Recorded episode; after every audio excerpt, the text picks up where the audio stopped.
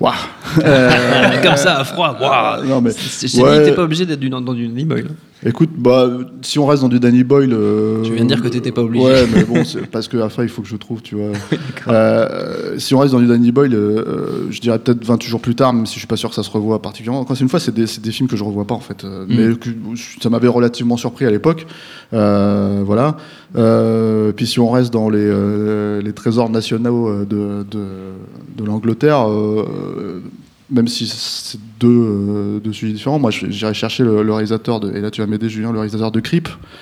euh, Euh, Christopher Smith. Christopher Smith euh, qui a fait Merci, aussi Julien. euh, euh, voilà et, euh, qui avait fait euh, Sévrance euh, voilà ou qui euh, Sévrance c'est un peu plus euh, c'est pareil c'est un truc qui se fout un peu de la gueule des salariés des trucs comme ça euh, anglais euh, c'est un peu plus mordant euh, c'est un- euh, je trouve ça un peu plus bien vu et plus sympa dans le genre euh, même si ça reste plus du cinéma de genre à proprement parler euh, et moins du cinéma social comme euh, comme voudrait l'être euh, Danny Boyle donc voilà